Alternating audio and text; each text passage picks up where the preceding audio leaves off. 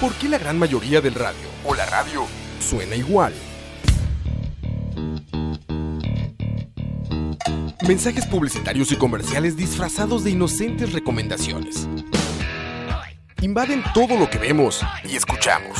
Además de, por supuesto, compromisos con patrocinadores o intereses de terceros que censuran e impiden que cualquier información o mensaje pueda llegar intacto, puro y sin filtros.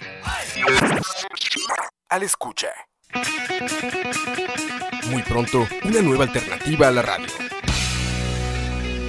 Solo escucha. Escucha. That's great, it starts with an earthquake, birds and snakes. and 5 de la tarde de un jueves eh, 2 o primero de noviembre. Primero. Primero de noviembre. En mi tierra natal se está festejando el Día de los Muertos. No mañana. Eh, primero y segundo de noviembre. Ah, Son los dos días. Entonces, como buen día de muertos, vamos a festejar a los muertos y vamos a hablar del retail. Porque murió. Vamos a explicarles, ¿está muerto? ¿No está muerto? ¿It's the end of the world? Como dice la canción, para el retail. Bienvenidos, esto es Aquí estamos. Yo soy Oscar Roa, estoy con Diego. Linda. Y lo que suena es REM, It's the end of the world we know it.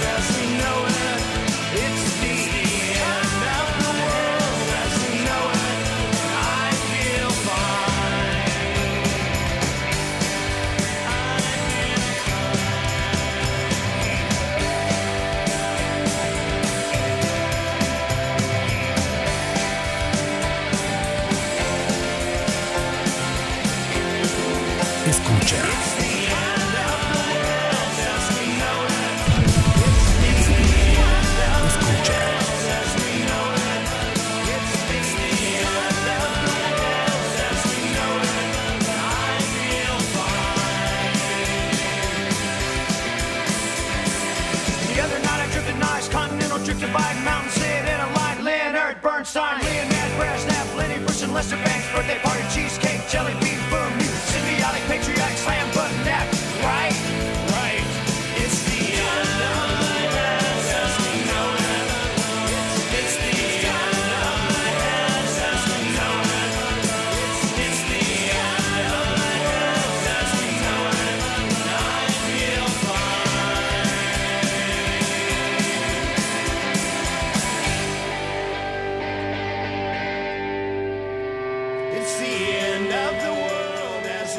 504. It's the end of the Estamos en Aquí estamos. Un poco irónico empezar con esta canción. Porque tiene que ver con el tema, Diego. No, yo sé, de pero- Muertos. No sé, pero me parece que empezar un programa con It's the End of the World es como. Es el principio del fin. Como dicen los filósofos. Todo fin tiene que comenzar en algún momento. ¿Será el inicio del fin para el retail? Para, para las tienditas, para las tiendas. Al parecer. Al parecer.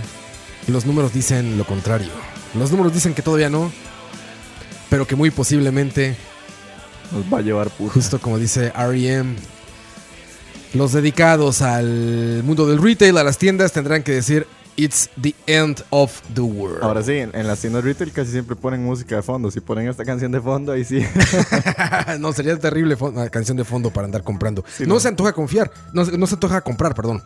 Ando acelerado. Tenía un rato sin hacer programa. 3-2, 3-2. Tenemos Eso pasa rato, cuando rato. pierdes práctica en hacer las cosas. Todavía es un poco más torpe. Menos Sí. elocuente. La, la idea de este programa es cada vez que tengamos un poquillo de tiempo libre y si andamos muy tallados, No, entonces... la idea es hacerlo cada dos semanas. no, no, es hacerlo dos veces a la semana. El problema es que en esta etapa previa, porque estamos previos al lanzamiento, ni siquiera se ha lanzado oficialmente, escucha. En esta etapa de, le llaman en la en el argot radiofónico se les llama pilotos. En esta especie de pilotos muy avanzados ya. Este es como el piloto número qué. Pues no es mucho en realidad. Ninguno, casi ninguno de los que son parte de escucha son locutores. Entonces, una práctica de unos cuantos meses apenas los pone al tiro para, Es cierto. sí. para empezar. Sí, la verdad, cuando, bueno, cuando nosotros empezamos con, empezamos, nosotros me refiero a los pajeros de la hora de la paja. No tiene mucho. No, Tienen de- 18 programas. 20. 20 programas Ajá. tienen. Pero cuando escuchamos el primer programa en comparación a nuestros últimos programas, es un mundo, digamos. Y los que faltan. Ojalá, los que ojalá, faltan. Ojalá. Así es, bienvenidos. Sigue llegando gente, son las 5 o 6 de la tarde. Bienvenidos. Yo soy Oscar Roa. Me encuentro aquí con Diego Robert. Linda. Eh, este programa se llama Aquí estamos. Los que llevan más tiempo en la plataforma ya lo conocen bien. Los más nuevos quizá no tanto porque han dado ocupado. Y no, he- no hemos podido dedicarle todo el tiempo que, que, que se debería. Pero pronto tomará regularidad esto. Exacto. No solo esto, sino otras cosas. Y con esta música de Heist de fondo, para los que no saben, bueno, el programa se dedica a planear Heist en vivo. Entonces, lo que hacemos es todas las semanas planeamos un robo, pero no lo Que nunca llevamos- se lleva a cabo. Nunca lo llevamos a cabo, lo hacemos para que las demás personas. Les dejamos la idea ahí votando Exacto. No es un crimen. de gratis. No Diego, crimen. los Halloweens en esta región de la Tierra ya se festejaron este fin de semana. Ya, ya, ya fue el fin de semana que acaba de pasar y bueno, y ayer fue Halloween oficialmente. Pero siempre fue, de hecho mucha gente está diciendo que ha sido como el Halloween más largo de todos, porque, ¿Por qué? porque el hecho de que cayera miércoles hace que se celebrara el fin de semana pasado y que incluso había gente que todavía lo celebrara entre semana. Entonces lo hace como más extendido, a diferencia de cuando Halloween Claro, cae claro. como un viernes, o cuando cae como un sábado, una cosa así, o cuando cae más pegado a un fin de semana más, por así decirlo, libre para que la gente participe.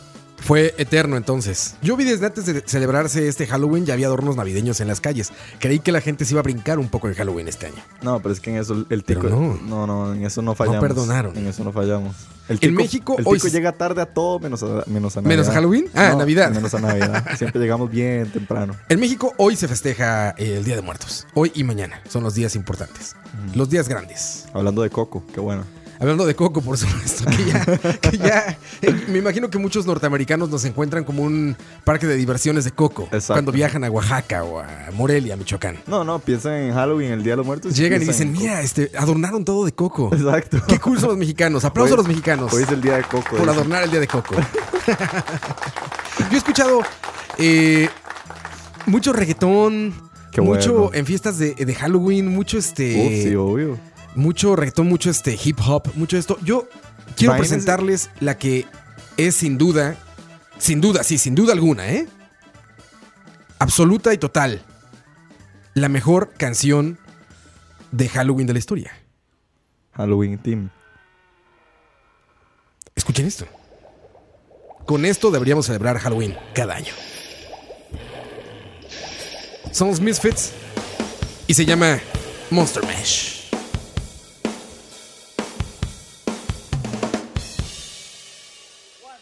Escucha.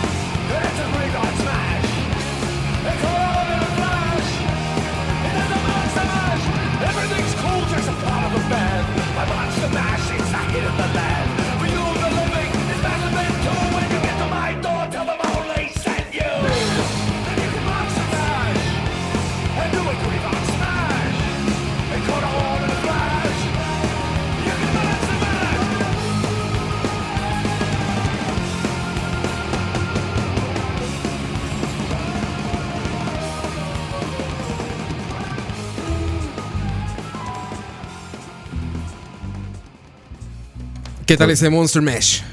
Esa es música de Halloween. Como que debería de ser más utilizada para Halloween. No tanto reggaetón.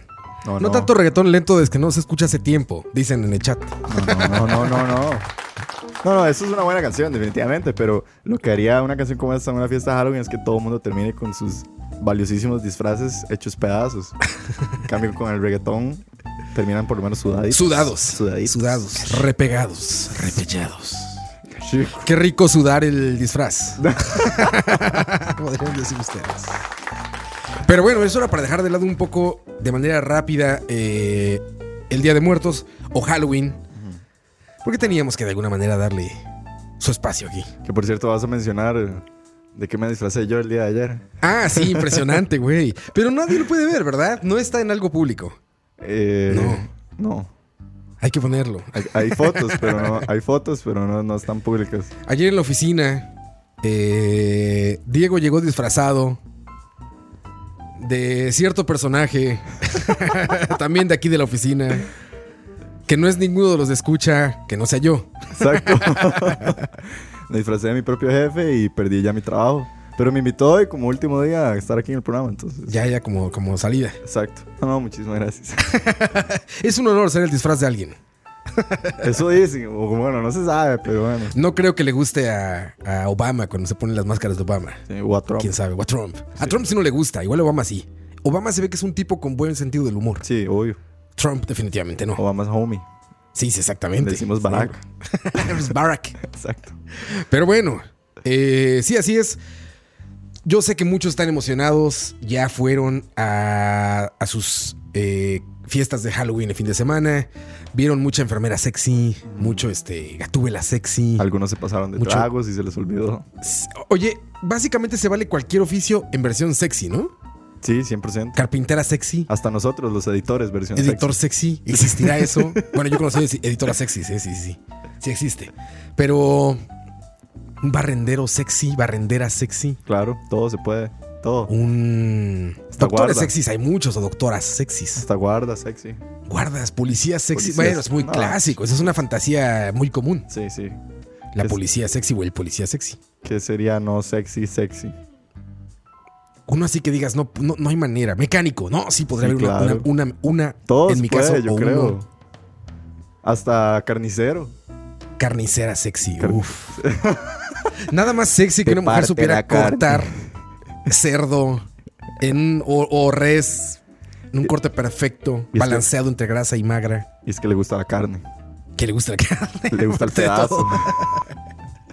Aparte, sí, es una muy, muy buena idea, ¿eh? Pero, ¿sabes qué pasaría? Que seguramente el, el traje sería como muy, ya sabes, como lleno de sangre, como con un cuchillo así como. Exacto, por ahí yo. Que No. tal vez eso no sea tan. Sí, a mí me gustaría un disfraz de una chica que salga de carnicera, pero de carnicera hipster pro. O sea, un cuchillo perfecto, ¿sabes? Hipster pro. Sí, sí, sí. Híjole. Eh, Eso suena como a. Camisa cuadros, a Elder ¿sabes? Escotada. Sí, sí, sí, un, un carnicero millennial. Exacto. Exacto. eso, eso- eso me suena más sexy que, que una carnicera de estas from hell. Sí, yo pensaba sangre. algo de From Hell, así, literal. No, from hell no. Creo que en Estados Unidos ya no todo es from hell. Ya ahora es más como el, chiste de Nine Gag o Sí. de, eh, De, Instagram. de hecho, yo veo que ahora la mayoría de los trajes sí son como muy. como de comedia. Son más cómicos que, te- Sí. que terroríficos, por así Sí, decirlo. sí, sí. Hay mucha gente que se destina a que el- su traje sea el chiste de la noche. A que Sí, sea. exacto. O, o son memes ya llevados al disfraz, Exacto, ¿no? 100%. Hasta eso los millennials están echando a perder. No, Hasta eso. Hasta los disfraces de Halloween. no, no, no. No, un siempre, meme ya es un siempre hay alguien que se faja y saca su ras disfraz de miedo y es. De Drácula chingón. Ajá, o una De un hombre lobo así, bien hecho. Exacto. O un payaso bien bravo. Puro superhéroe debió haber sido este año también, ¿no? Seguro. Siempre, todos los años. superhéroe. Siempre. Sí, siempre son Batman y Superman, pero creo que este año. Clark- bueno, Clark Kent es hace dos fácil años. del mundo. Sí, facilísimo. Lentes y traje, ok. Exacto. Sí. No, pero yo hablaba como de, de- de- del traje eh, ya de superhéroe. Ajá, ajá, ajá. Pero hace un par de años era Harley Quinn y Joker. El Joker. ¿Te acuerdas? Que eran como región 10. Qué malos disfraces hacían. ¿Por qué? Porque esta, esta tipa, la, la chica que salió, la que puso de moda Harley Quinn hace dos años, este, Eh. la rubia de, de Wolf of Wall Street, Ajá, ajá. Eh, que ya saben, si ya me conocen, ¿para qué me invitan? Soy terrible con los nombres. O sea, o sea, yo me acuerdo. Nunca me acuerdo de los nombres, pero Margot Robbie. Margot Robbie. Ajá. Este, es muy caucásica, súper delgada, cuerpazo, super boobs, todo eso. Entonces, veías de repente ahí una gordilla, una... y decías, no, no te quedas como si yo me he visto de Brad Pitt. No, pero yo siento Yo que- así prieto y Yo siento que con eso- kilos de más. No, pero yo siento que esa es la gracia de Halloween, el poder vestirse de lo que sea y, que pase desapercibido. Hay uno. otros disfraces, ahí está Igor. No. Hay otros disfraces en la cultura pop. No, no, bueno, no sé. Yo ahí sí tendría mi punto dividido. Yo sí diría que disfrácese de lo que sea, porque yo siento que esa es la gracia. O sea, Que te quede, que te quede. es la única noche en la que usted se puede vestir siquiera hasta de su mamá. Pero algo que te quede. Se vale combinar bien. Bueno, sí, ¿No? ¿No? sé. Sí, o sea, sí, yo me podría disfrazar. ¿Sabes qué me han dicho algunos eh, amigos? De Leonard de Big Bang Theory. ¿Vos? Muchos me han dicho eso. De fotografías que, que han visto, ¿no? Por supuesto. Estás disfrazado de Leonard de Big Bang Theory. ¿Sí lo ubicas? Sí, sí, sí. ¿Es el de lentes Pero, este? Ajá, pero es que igual sería un disfraz bien lame. Pero es algo que quedaría más. O un Igor, te digo. un Igor me quedaría bien. O de mariachi. Algún prieto. O Pero no me podría disfrazar de, de Capitán América. Me vería extraño. Nada, de que se puede, se puede. Sí, digo, pero no, no sabría Sí, bien. sí, sí. No lo lograría. Eh. No quiero perder mi segundo trabajo. Por segunda vez. Por segunda. En el chat dicen, este año puro Fortnite, dice Arturo Jiménez. Y Sí, de casa, plano. pura casa de papel. Sí, sí, sí. Dice Campos, productor de comercial Prieto Pitero Sexy. Ahí está. Ese me queda perfecto, güey. Y locutor. Sería director. De locutor Prieto. sí, sí, sí, estaría muy bien. Herbert se, disfra- se disfrazó de Thanos. Bien Sí. ponen acá. Sí, sí, sí. La- y un, y la un muy buen disfraz, como una máscara y todo. Sí, la hizo muy bien. Muy, Sí, muy, sí, muy sí. bien. Hizo lo que yo creo que todo el mundo siempre dice que va a hacer todos los años y nunca hace. Y nunca es adelgazar. como- no, Aparte, todos No. decimos todos los años que vamos a adelgazar. no, no. Que previamente siempre todo el mundo, como en julio o una cosa así, todo el mundo dice, oh, madre, yo me voy a disfrazar de esto y, y voy a un mes antes sacar una cita y voy a mandar a hacerlo, que aquí, que allá. Y el día antes de la fiesta todo el mundo está, ay, qué picha, ahora que me pongo. O sea, Herbert lo planeó desde semanas antes y mandó a Yo, hacer yo voy haciendo vara. cosas como de impresión 3D. Sí, yo a ese grado. Sí, sí, o sea, se tomó su ras tiempo. Más bien tiene mucho tiempo libre, yo creo. Sí, también. Espero también. que sus jefes del trabajo no vean a lo que dedica su día. Exacto. No, no, yo, y yo lo viví en carne y hueso con mi persona y con mi mejor amigo. De llegar a la casa, abrir el closet, hacer un desmadre con la Sí, ropa buscar y ver qué, qué, ya. putas nos poníamos y vámonos. Sí, sí, sí. Yo también nunca me he disfrazado. O sea, como esforzándome. Ajá, ajá. Más bien siempre he hecho eso. Así como que dicen, ah, ese disfraces. Ah, este, pues, camisas de Charlie Sheen que tengo. Bermudas, Exacto. corona en mano. ¿Y de qué vienes? De Charlie Sheen. De Charlie Sheen. La y verdad un es que no. habano y vámonos. Y una y ya estoy, ¿sabes? Siempre con ese. Es, es muy lame. Es como, es como de holgazán. Es como este Godín también que nada más rompe la camiseta y le pone como rojo. Ajá. Ya, de zombie. No mames. No te esforzaste Eso- nada. Eso suena más a, a que le sangró la nariz y se asustó. Exacto, pero así llegan. Sí, Somos sí. muy malos para. Bueno, yo particularmente soy terrible, soy igual que todos esos godines. La ventaja es que hoy en día lo que he visto mucho es que en las fiestas de Halloween, bueno, por lo menos en las que son en bares o cosas así, si no llegas disfrazado te cobran más. Para que te obligues a ponerte algo así. Para que forzosamente, claro. que forzosamente. Dice aquí este. ah, ¿Quién lo puso? Eh, Gustavo ese dice: se pone unos tacos y vámonos de futbolista. Ah, es sí, verdad. eso es clásico. Muchos hacen eso. Clásico. Qué mal. De. No ponen esfuerzo en sus disfraces. O se disfrazan bien o no se disfracen. Sean Grinch como yo. Yo sinceramente lo, lo más valioso que deja Halloween, y yo siento que todos los costarricenses Las estaremos de enfermeras acuerdo. sexys. No, Aparte, es que es una excelente excusa para tomar. Ah, bueno, esas hay muchas. Sí, obvio, sí hay muchas, pero es una excelente excusa para pasarse de más. o sea, al tico no le cuesta tomar guaro. Bueno, a nadie no le cuesta tomar guaro. Pero cuando uno tiene una fiesta y todo el mundo está disfrazado y todo el mundo va en el plan de, de speech de Halloween, es una buena excusa para también ser parte del speech. Sí, sí, sí. O sea, si te gusta, cualquier pretexto es bueno. Es que sí, porque, uno, Básicamente. porque uno no se puede despichar en la fiesta de Navidad de la empresa. ¿No? En la fiesta de Navidad de la empresa. Yo no. Sí, sí lo he hecho. Ahora que lo iba a decir, yo nunca lo he hecho, pero sí, sí lo he hecho. Sí lo he hecho. sea, sí. Pero más bien yo tenía esa idea de que para eso eran esas fiestas. Para terminar hasta la madre. Yo sentiría que la Halloween es como la más para quedar a la madre. Porque sí. Más que el año nuevo, no, ninguna. No, como año nuevo, pero uno no pasa año nuevo con la empresa. Bueno, sí, claro. Ah, o sea, hay Halloween. de- ya entendí. Hablas de que la empresa haga una fiesta de Halloween. Sí, es que generalmente hay muchas empresas que hacen su... Muy call center eso, ¿no? De todo, yo creo. ¿Sí? Yo lo, bueno, yo ahora veo un montón de redes sociales que todo el mundo siempre pone así, ay, mire quién vino de la oficina vestido y que aquí, que allá, y luego se quedan y se toman sus tragos y... Ah, ¿sí? Sí, sí, claro. Eso es nuevo para mí. Yo tenía de eso. Sí, sí. Mm, yo, yo no sé de los call centers. Porque ahí sí. Sí, obvio. O sea, está como esta cultura norteamericana del trabajo y esto, y es como, claro. güey, los quiero tener aquí, pero contentos, entonces disfrácense. Yo lo que siento es que es una excusa, o sea, Sí, sí, sí, lo es. Es que en México la celebración es mucho más compleja que eso. Yo No, creo que por eso es- no estoy tan metido en Es el más Halloween. ceremoniosa. Sí, no es más ceremoniosa, también es una pedota, pero tiene como más sentido propio. O sea, sí es cultural. Sí, obvio. No es algo que agarramos de los gringos. No, y es muy chida. O sea, de lo que yo aprendí gracias a Coco. sí, y lo hicieron bien. La gente de Coco lo logró. No, no, y de lo que yo aprendí viendo Coco y la otra que también es de, del Día de los Muertos, ¿Cuál? eh? que igual es animada, es antes que Coco. ¿Es mexicana? O sea, basada en, en el... Sí, sí, sí, el libro de los muertos, creo que se llama. Ah, el libro de los muertos, claro, Ajá. es de Guillermo del Toro, creo, Ajá, ¿no? creo. Sí, sí es Guillermo del Toro. Sí, de esas Voy a dos, googlearlo para no fallar, pero creo que esas es. son como las que yo más aprendí sobre el Día de los Muertos porque siempre ha sido algo como que uno sabe que es la celebración de, de Halloween de México, pero uno nunca, nunca sabe como específicamente de qué se trata. Y ya con eso ya uno entiende que es como más una celebración de la gente que estuvo o fue parte de la familia y así. Sí, sí, tiene más. Digo, está como más. The Book of Life, el libro de la vida se llama. Ah, el libro de la vida. es ese. No, el libro de los la muertos. vida, no de los muertos. Te fuiste exactamente al lado contrario. Exactamente. Pero sí, sí habla de eso. Y sí, sí es Guillermo del Toro. Sí, es Guillermo. Dirige Ah, Jorge sí. R. Gutiérrez, pero produce Guillermo del Toro. Sí, sí, exacto. Y este. Es Coco, es de pre-Coco. Bueno, Coco está mucho mejor, creo. No, sí, obvio. En ese sentido. En, en el sentido, de sí. retratar la, la fiesta. Pero esa es del 2014. Sí, sí, exacto. Coco es del año pasado. Sí. Vi unos murales increíbles que estaban haciendo en México este año, que es medio Murales. Es medio eh, bueno, malo. Ajá. Murales. Murales son unos murales, son paredes. Sí, sí, no, no, obvio, pero Ah, murales de qué? De coco. Pero Entonces es como cool porque estaban muy bien hechos, estaban increíbles, pero también es como eh, Para- una invención de Disney. Exacto. Por eso me extrañó, Es porque raro. yo, para celebrar el Día de los Muertos, hacer algo norteamericano. Me quiero para el turismo, yo creo que. Sí. Yo no sé. El desfile este que hacen en el DF de hace como de un par de años, dos, tres años, es por la película de James Bond. Eso no se hacía. ¿En serio? Sí, sí, sí. Jeta. Ese desfile lo, lo hacen los guionistas, el equipo de producción de, de la película de James Bond, Ajá, que ajá, se desarrolla aparte última, México. ¿Es la penúltima o la última? No, la última. la última, ok. creo. No la de hecho. Bueno, esa película se desarrolla aparte en México. Eh, Sí, en el guion viene este gran trailer, desfile. ve, sí, Tuvieron que producir el desfile con todo y estas figuras gigantes y carros alegóricos y todo esto para hacerlo.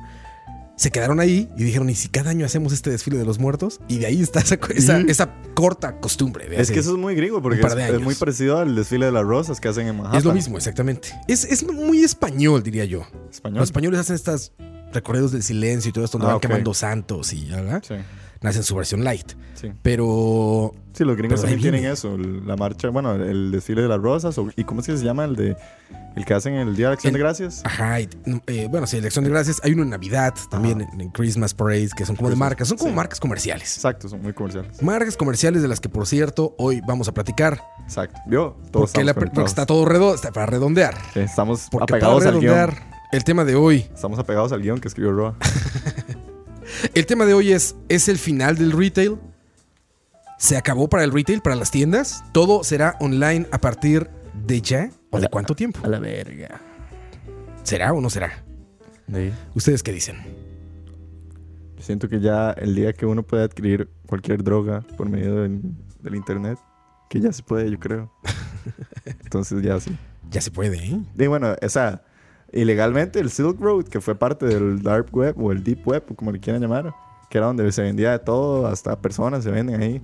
O sea, yo siento que ya el- en ese aspecto ya hay uno, o sea, yo creo que uno puede conseguir lo que sea casi lo que sea. No, lo que sea. Bueno, sí, de manera ilegal puede To- que lo sí, que sea. exacto. Legal, ilegal, lo que sea. Legalmente, obviamente hay muchas cosas que no.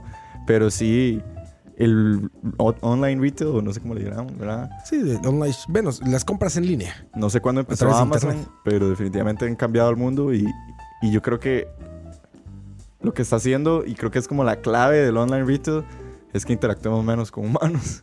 Que es terrible.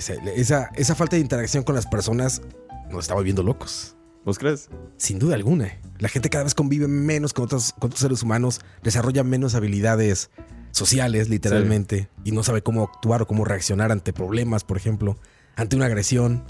No sabe cómo controlar el enojo, Sí. la felicidad. Es un tema muy complejo del que vamos a hablar. Pero mientras los dejo con esta canción, otra canción relacionada al fin del mundo. Esto es The Cure. Súper inspiradora para Blink. Ah, sí, también, por supuesto. The Cure. Aquí estamos con Roa. Regresamos. Escucha.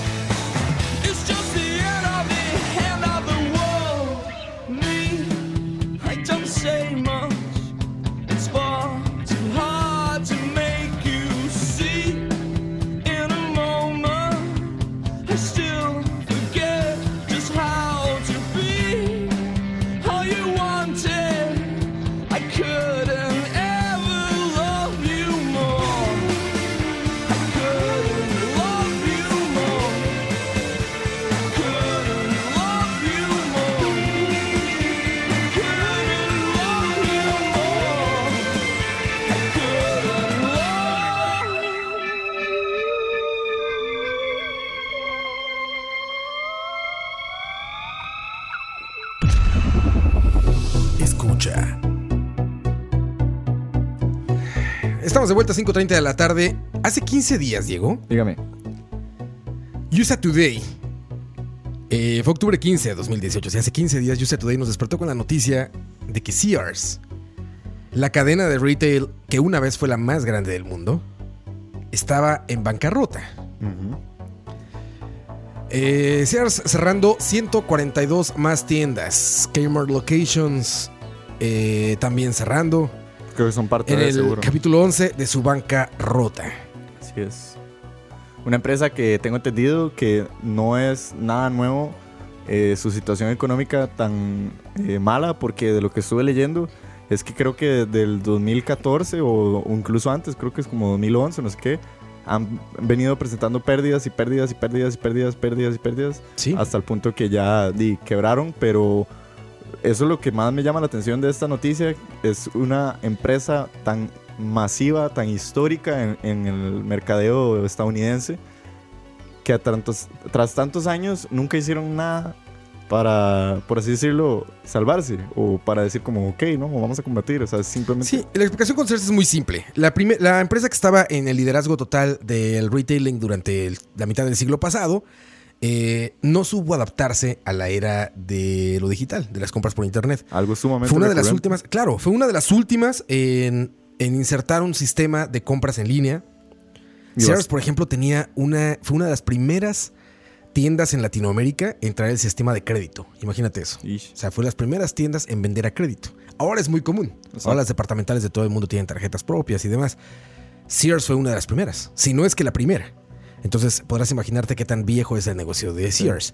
Eh, fue por mucho tiempo una de las torres más grandes de los Estados Unidos. En Chicago, la torre Sears, que tiene un pararrayos emblemático. Sí. Que ahora no sé qué vaya a pasar con esa Torre Sears. Me parece que ya ni Ya siquiera se llama Torre Sears. Sí, Sí. exactamente. Eh, pero no supo adaptarse al cambio de las compras en digital. Con esta noticia, eh, nos dimos a la labor, me di a la labor de ponerme a leer un poco de notas acerca de cómo estaba el mercado alrededor de ellos. Porque Sears es, como dices, una que ya venía cojeando, ya venía debilitada, ya venía herida de esta entrada al mundo de las compras digitales. Sí. Y no es el único caso, ni mucho menos. No, no. Solamente este año, nos dice el Journal News, otro periódico norteamericano, dice, ¿qué es lo que sigue para la industria del retail? 10 tiendas de retail están cerrando sus puertas en 2018. Fuck. La primera, Sam's Club. ¿Ubica Sam's Club? No, señor. Es el Price Mart de Walmart. el Price Mart de Es Walmart. estas tiendas que a través de una suscripción, de una Ajá, membresía anual, ajá. eh, obtienes supuestamente descuentos y todo esto y el derecho a comprar en sus tiendas. Las grandes tiendas de bodega, Exacto. Eh, Supera todo en paquete a lo grande. todo en paquete gigante. Si quieres eh, papel higiénico, tienes que comprar para todo el año. Como le gusta a Campos, exactamente. si quieres una botella de catsup, tienes que comprar catsup para alimentar un ejército. Exacto. Todo es en esos tamaños gigantes. Pero son atractivas porque tienen productos importados que no están en todas. ok. Eso me gusta. Pero Sam's Club nunca llegó acá. Sam's Club no llegó aquí, está en su versión de Price Mart, que no es de ellos, Sí, es está una empresa separada. En México sí hay Sam's Club. Ah, ok. y, y Costco, Ah, Costco sí. Así lo que es la competencia. Me parece que es mejor todavía, pero bueno. Costco sigue bien, pero Sam's Club cierra sus puertas este año. Fuck.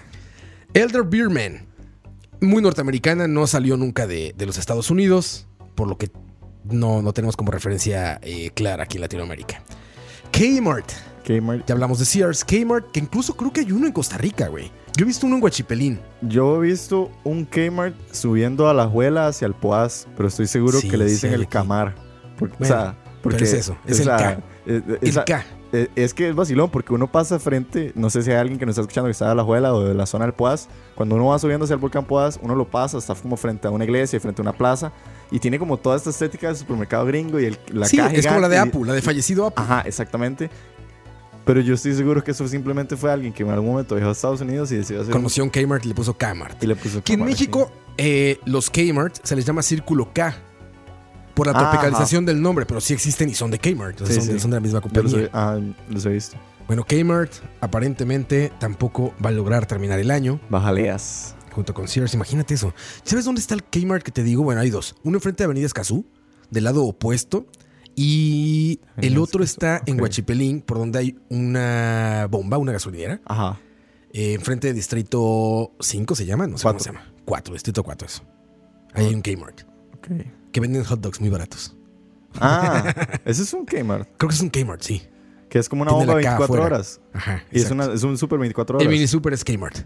Jeta. Creo que sí. Ese lugar es súper famoso porque, bueno, yo acuerdo que con mis amigos siempre íbamos, como nunca cerraba, después de las fiestas, así como tipo 3 de la mañana, todos borrachos, llegábamos y comprábamos hot dogs ahí. Es ahí. De hecho, aquí dice Julio Sandora en el chat que es Circle K. Entonces sería el Círculo K. Exacto. ok. que, es, el- que es una versión del Kmart Sí, tropicalizada. exacto, exacto. Pero bueno, Siguiente, Macy's. Tampoco salió de Estados. Unidos, pero es un gran departamental de Estados Unidos. Es ¿Va a un gran departamental. Están en riesgo de. O sea, Y- todas están en la tablita. Ma- Macy's tiene uno de los edificios de Parma- de eh, ¿De qué? Edificios de Toma dos, toma dos. Eh, Diego, ¿tenían un edificio de qué? Un edificio departamental, Sí, sí, ajá, en New York, que es de los más grandes en el mundo. Sí, es gigante, que- son que como 11 pisos. Ajá, o más, no sé. Y hay cosa- bares adentro. Hay un Ajá, McDonald's. Exacto. Hay un McDonald's Y es de Macy's, todo el edificio es de Macy's. Sí, sí, es sí. una cuadra enorme. Dice la nota del Journal News, dice que ha identificado 68 eh, lugares, bueno, 68 tiendas que van a cerrar. Que ya cerraron, por eso dice O que ya cerraron, exactamente, porque habla de cifras para el 2017.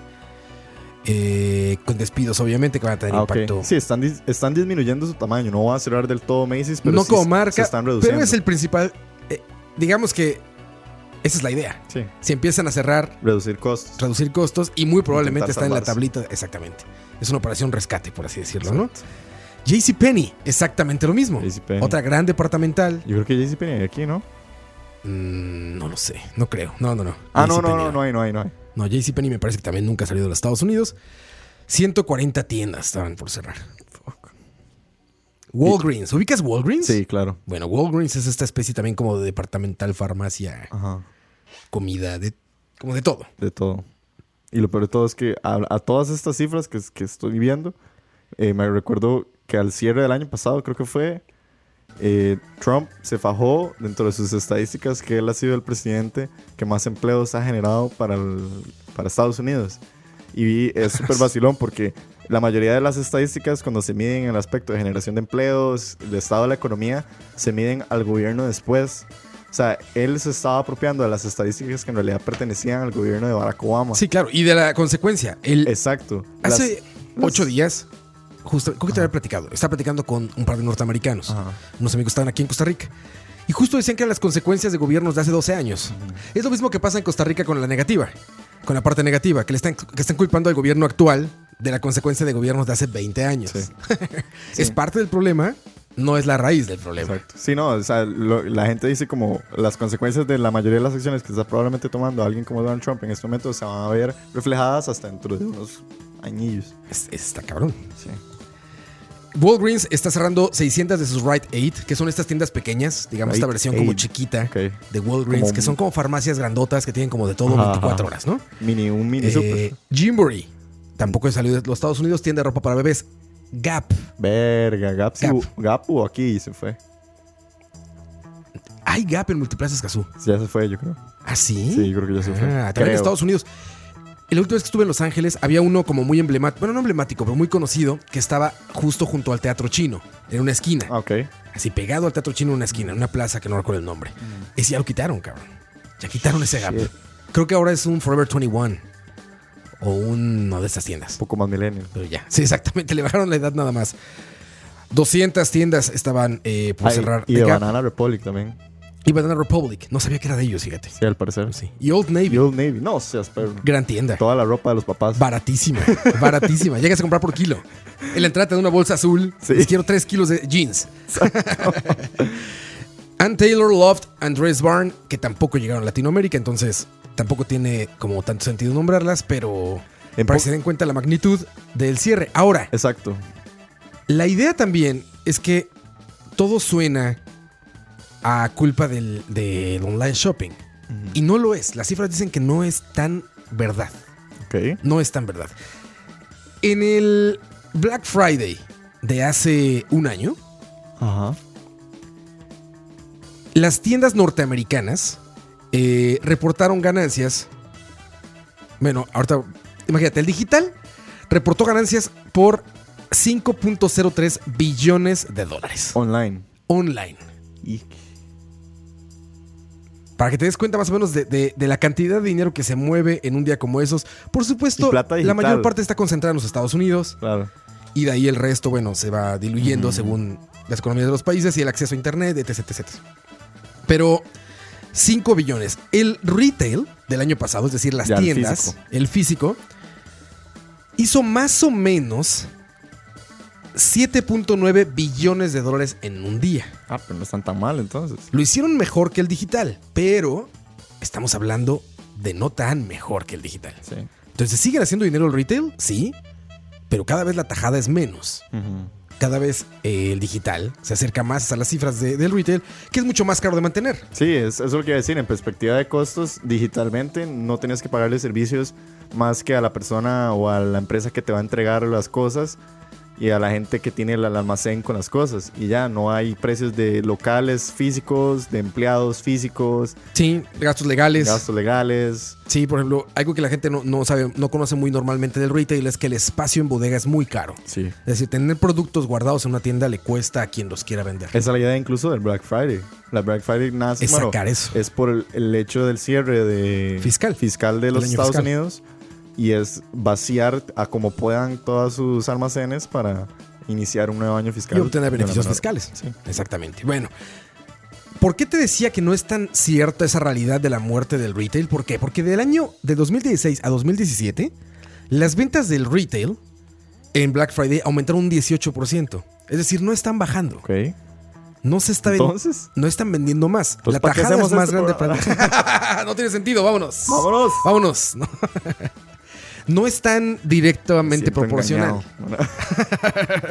Pero la tajada de, de las compras en línea es, es como muy, muy, muy importante ya para la tajada del pastel que se llevan cada uno. Sí, no, hay que ponerlo tal vez en la perspectiva de que es, o sea, siguen generando las ganancias, pero es como antes recibías un queque entero y ahora te están dando medio queque. Entonces, o sea, O sigues... menos. Bueno, sí, hasta menos, pero digo yo, o sea, siguen presentando crecimientos y dinero y cosas así, pero ¿hasta qué punto va a ser sostenible? Sí, ese es el, ese es el gran asunto. Eh, Marvin André Mena dice, solo hablan de tiendas en Estados Unidos. Estados Unidos es el mundo, sí es el mundo a nivel mercantil. Es, Es, decir, el reflejo de la es el reflejo de, lo que va a pasar hacia mundial. abajo. Ellos son los que dictan lo que va a estar pasando hacia abajo y como les decía hace rato, y repito, para los que no escucharon, se verá reflejado según el nivel adquisitivo de los países, el nivel de ingreso, a, bueno, con facilidad de ingreso a Internet, de No, es que, accesibilidad. es, es que hay que dejarse varas. O sea, por más latinos que seamos, la mayoría de las economías latinoamericanas están muy arraigadas a lo que suceda en, los, en las grandes Sí, potencias es como ver mundiales. una bola de cristal. Exacto, Lo que está pasando allá va a pasar aquí. exactamente. Entonces, por eso es que todos se fijan en el mercado norteamericano para ver hacia dónde está tendiendo el mundo. Hasta el día de hoy, que es noviembre 1 de 2018, así es. No sabemos si los chinos en 10 años que escuchen esto ya van a ser la potencia número uno. Exacto, no sabemos. O Bahamas, con sus chicas en bikini. y así y todo. Coco Juice. El día siguiente al Black Friday eh, del año pasado, norteamericano, Jeff Bezos, el dueño de Amazon y próximamente dueño del mundo, Exacto. incrementó el valor en la bolsa de su empresa a 100 billones de dólares ah, qué poquito.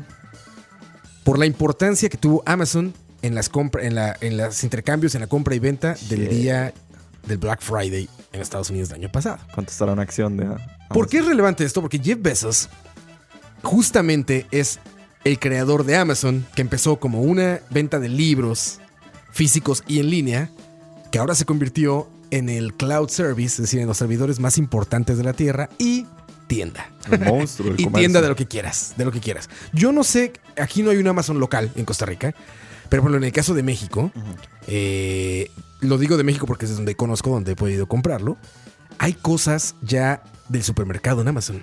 Es decir, tú puedes ir a Marca Amazon y comprar, no solamente marca Amazon, de lo que quieras, pero tú puedes ir a Amazon a comprar pañales, Ajá, ajá. O sea, es una a tienda sodas, física. a comprar, es una tienda física. Bueno, no, es una tienda digital, pero que ya tiene productos de consumo diario. Ah, ok, ok. Solías entiendo. ir a Amazon a buscar computadoras, Sí, celulares. Por ejemplo, eh, justamente ese dato está muy bueno. Eso fue, creo, sorry por meter la cuchara ahí, pero creo que fue parte de una de las compras importantes que hizo Amazon cuando compró, si no me equivoco, no sé si fue Walgreens, no, no, Whole Foods compró. eh, eh, Amazon compró Whole Foods. Entonces pa- pasó también en ciertas ciudades de Estados Ajá. Unidos a vender eh, la, la canasta de comidas. Y Sí, había sí, gente comida. que empezó a comprar su leche, su cereal, su pan. Lo que viene siendo su leche. lo que viene en su lechita, su pancito, su bueno, ¿sabías que en. Costa Rica se puede, güey? No en Amazon, pero Automercado tiene un servicio, Automer, Ah, güey. donde yo nunca lo he hecho, Sí, pero para pero puedes comprar en línea. Me imagino que debe ser más caro, evidentemente. Claro. Pero ya está disponible ahí. O sea, tú puedes hacer tu supermercado en Automercado a través de internet. Sí, sí. Eso habla también mucho de la sobreexplotación que está haciendo del servicio y cómo puede mandar a la quiebra a todo el mercado local. Sí, no, y e- es rajado cuando uno se pone a ver tecnológicamente las ventajas que tienen, que obviamente para que lleguen aquí pasa, falta muchísimo, pero digamos, Amazon que ha sacado este, el Amazon Echo y todas estas plataformas que se vinculan a través de Google y demás, hay gente que yo conozco, que yo sigo, en, que vive en Estados Unidos, que ellos hacen sus listas de supermercado en el celular y el mismo celular es el encargado de cuando le dicen, uy, me hace falta leche, entonces el celular pide leche, entonces le llega a usted la, por medio de Amazon, Sí, llega la ya. leche a su El casa. mismo día. El mismo día. Claro. Entonces, Sí, los servicios son distintos allá. la gente ya no tiene que salir al súper. Ahora, eso es una consecuencia, bueno, no es una consecuencia más bien, eso provoca que el mercado local, y cuando hablo local, hablo de muy local, es decir, negocios de barrio, Mm, negocios de colonias, de fraccionamiento y todo esto, A la verga. truenen, Sí, se van a la bancarrota porque no hay manera de, de competir con eso. sí. Con los Al, al tener volumen, los precios son más baratos. La, eh, la conveniencia, la comodidad de pedirlo desde tu casa Sí. y no tener que salir. En, en ciudades como esta, que es caótica, en el- eh, hablando de tráfico, Sí, de sí. tráfico vehicular, eh, pone muchos pros. De, hay que ver el éxito que ha tenido Uber Eats aquí en Costa Rica. Exactamente, es una O sea, locura. eso es un reflejo de, de cómo el costarricense está tal vez en una necesidad de decir como que verga salir de la casa, prefiero Sí, pedir comida. ¿Has visto? Bueno, so- es sorprendente ver estos enjambres de motociclistas alrededor de los restaurantes de comida rápida. Es increíble. Y uno los ve todos achantados y Es todos, un enjambre de, de uberistas, todos así, pero parecen listos ya para ganar cualquier orden y jalan. al que agradecemos mucho porque muchos días de oficina rescatan. Gracias, Uber Eats. Gracias, Uber Eats. Los mejores amigos de los godines. Patrocinador. No, no es cierto. Eh, ah, les decía, del Black Friday anterior, las ventas en digital fueron 5.3 billones. Lo sorprendente es que 2 billones, 2 de esos 5, más del 30%, fueron solo celulares. La gente comprando celular. Comprando celulares. Verga. Phablets, toda la gama de productos sí. de comunicación celular. Ajá. 2 billones, más del 30% de todas las transacciones que se hicieron en Internet ese día. ¿Y qué pasó con todos los celulares? Por eso es que hay personas que tienen dos o tres celulares, ¿no? Seguramente hay una isla en el Océano Pacífico de puro celular Puro viejo, celular. ¿sabes? Y está vibrando. Con mucha tortuga con popote en la nariz. mucha tortuga con popote y un celular Seguro. La es ya- terrible, es terrible, pero esa es, esa es la, la- la situación. eh, Debería, debería vea, aquí voy a dar una idea multimillonaria por si alguien nos está escuchando, pero alguien debería hacer un servicio que se encargue de cada vez que en Black Friday se cumplen esta cantidad de teléfonos, se encargue de comprar los celulares viejos y los traiga a Latinoamérica y los venda más baratos. Sería millonario. Pues digamos. sí, pero. Y también suena bastante ilegal. Bueno, eso es parte del Y por el momento que estamos viviendo en Costa Rica, creo que no es la Sí, mejor no. idea. Sí, no. creo que no. Mejor no hagamos cancélalo. eso. No hagamos eso. Ay, vamos a una pausa antes de dar más noticias tristes, Diego. ¿Te gusta eh, Slipknot? Me gustaba mucho antes. Sí. Pues hoy estrenó canción. Ajá. ¿Sabías? Video y canción. Sí. ¿Ya la escuchaste? No, Yo tampoco. ¿La escuchamos juntos? hágale pues. Pero de la mano. ¿De la mano? no porque no es romántico. Esto se llama All Out Life de Slipknot. A ver qué tal. Eso es escucha. Regresamos. Escucha.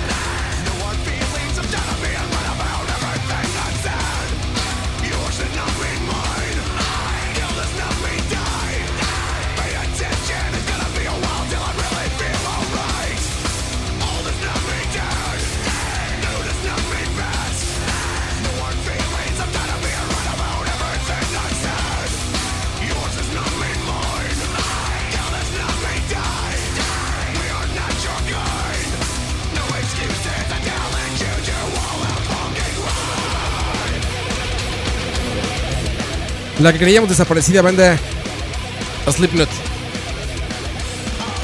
Pero que No estaban muertos, andaban de parranda. Soy yo. Pero que violencia. All Out of Life es esta canción de Slipknot y queda muy bien con el tema porque es exactamente lo que les está pasando al retail. Es exactamente lo que le está pasando al retail. Bueno, repito, las cifras dicen que igual y sí, igual y no. Eso es lo que dicen las cifras. No lo sé. En una de esas no.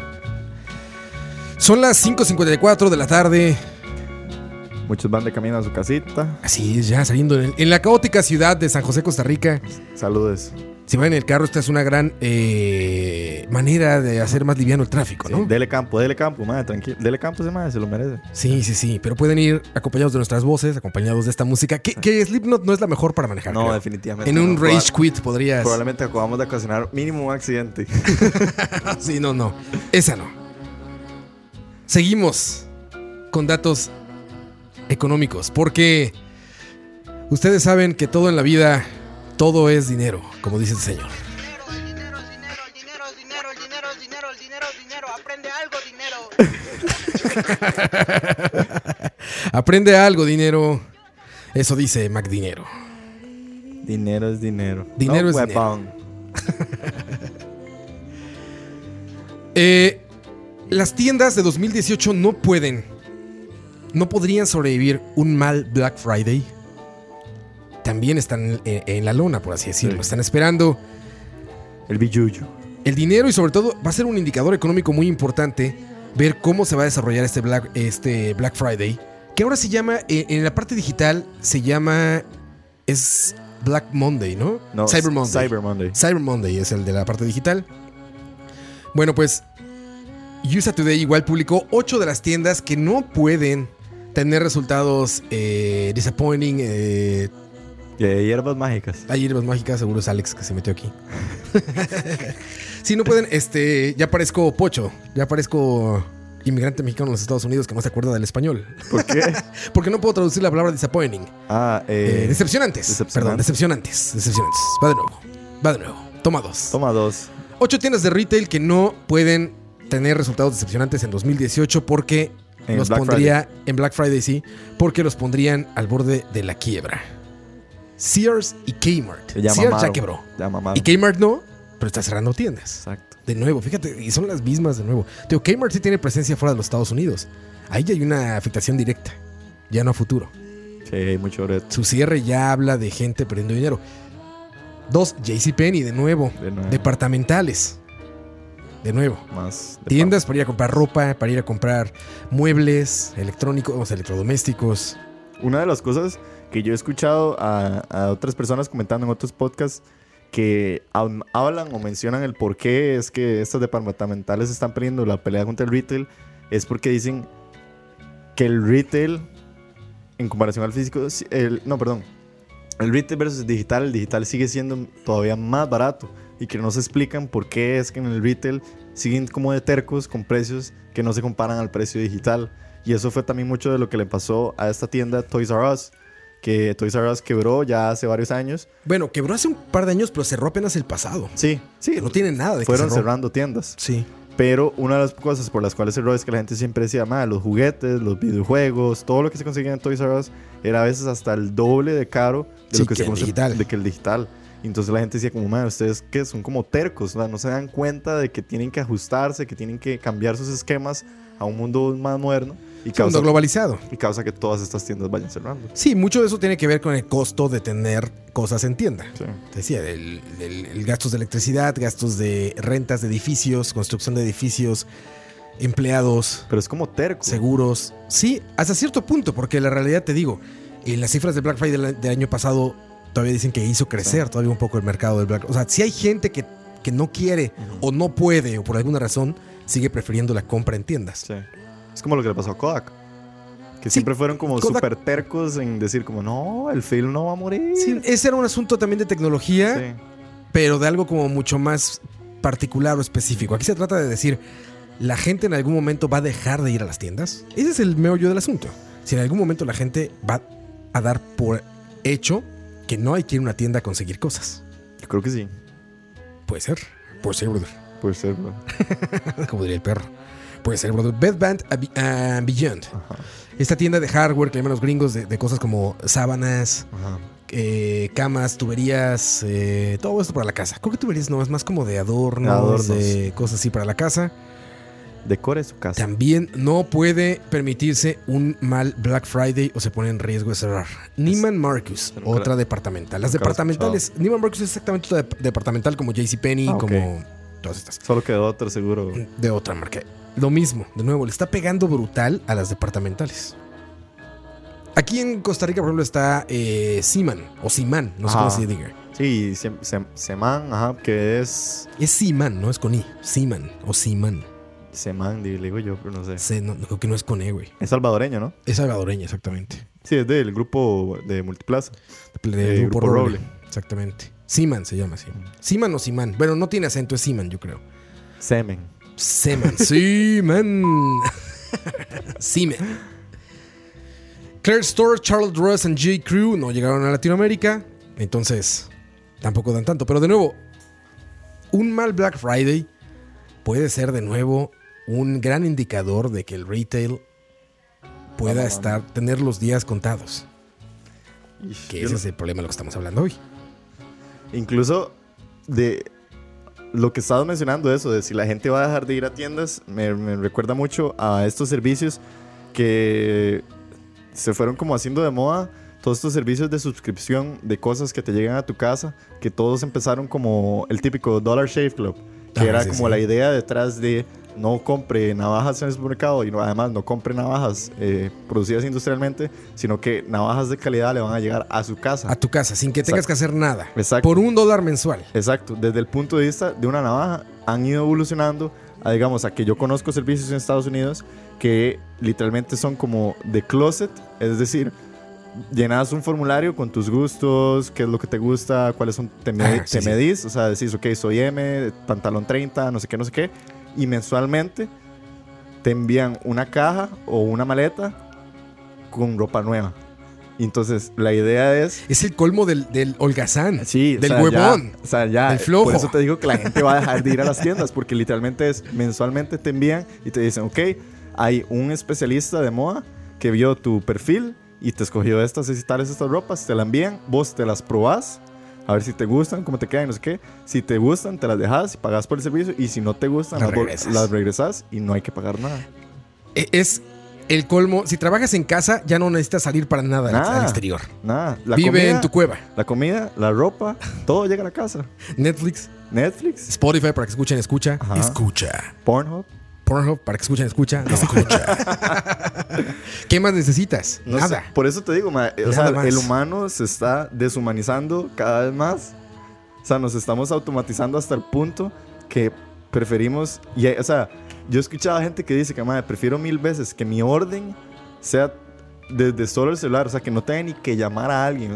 Ojalá si no le tengo que hablar es lo mejor. O sea, hasta la gente que dice lo de Uber, que dicen que, madre, el mejor chofer es el chofer que no le habla a uno.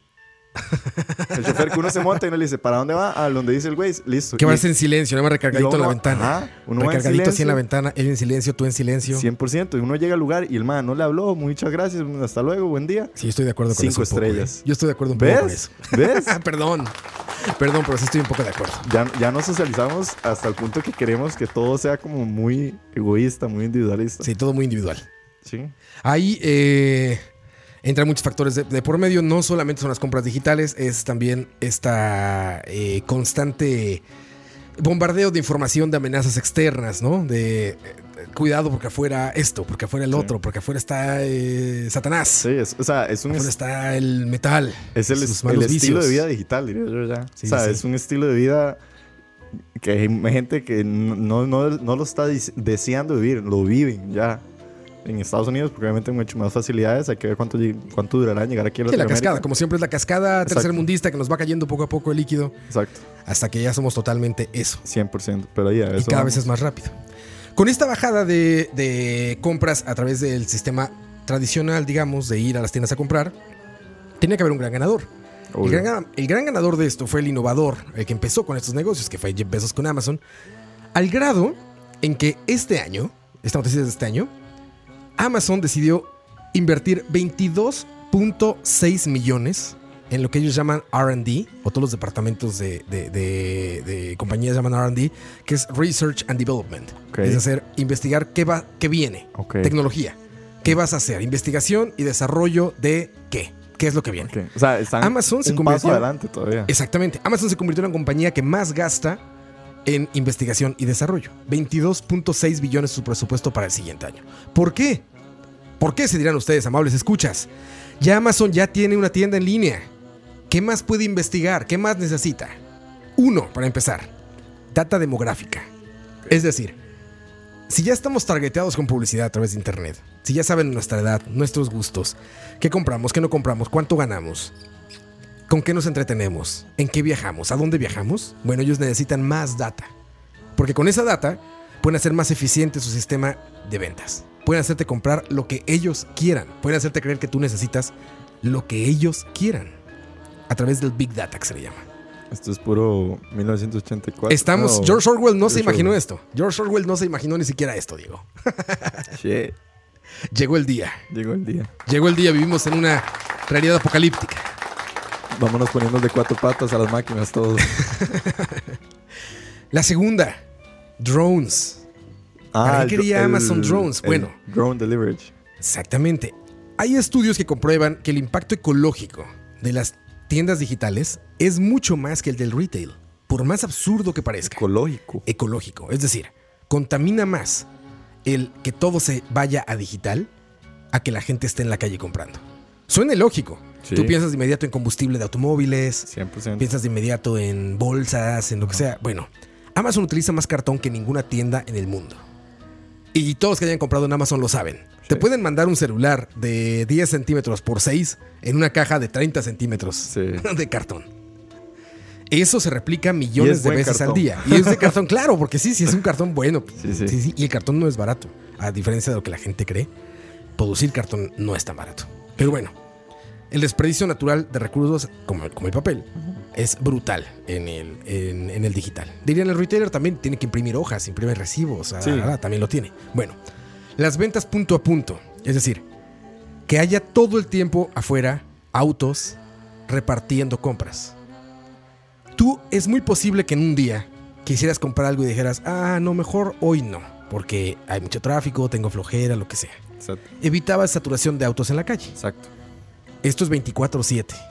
365 días al año, no se detiene. Sí, hay un motor Esto no depende de encendido. que- todo, todo. todo el día, todos los días del año. Los autos de Amazon o de UPS o de USPS o de HL o quien quieran que entregue cosas están afuera entregando paquetería.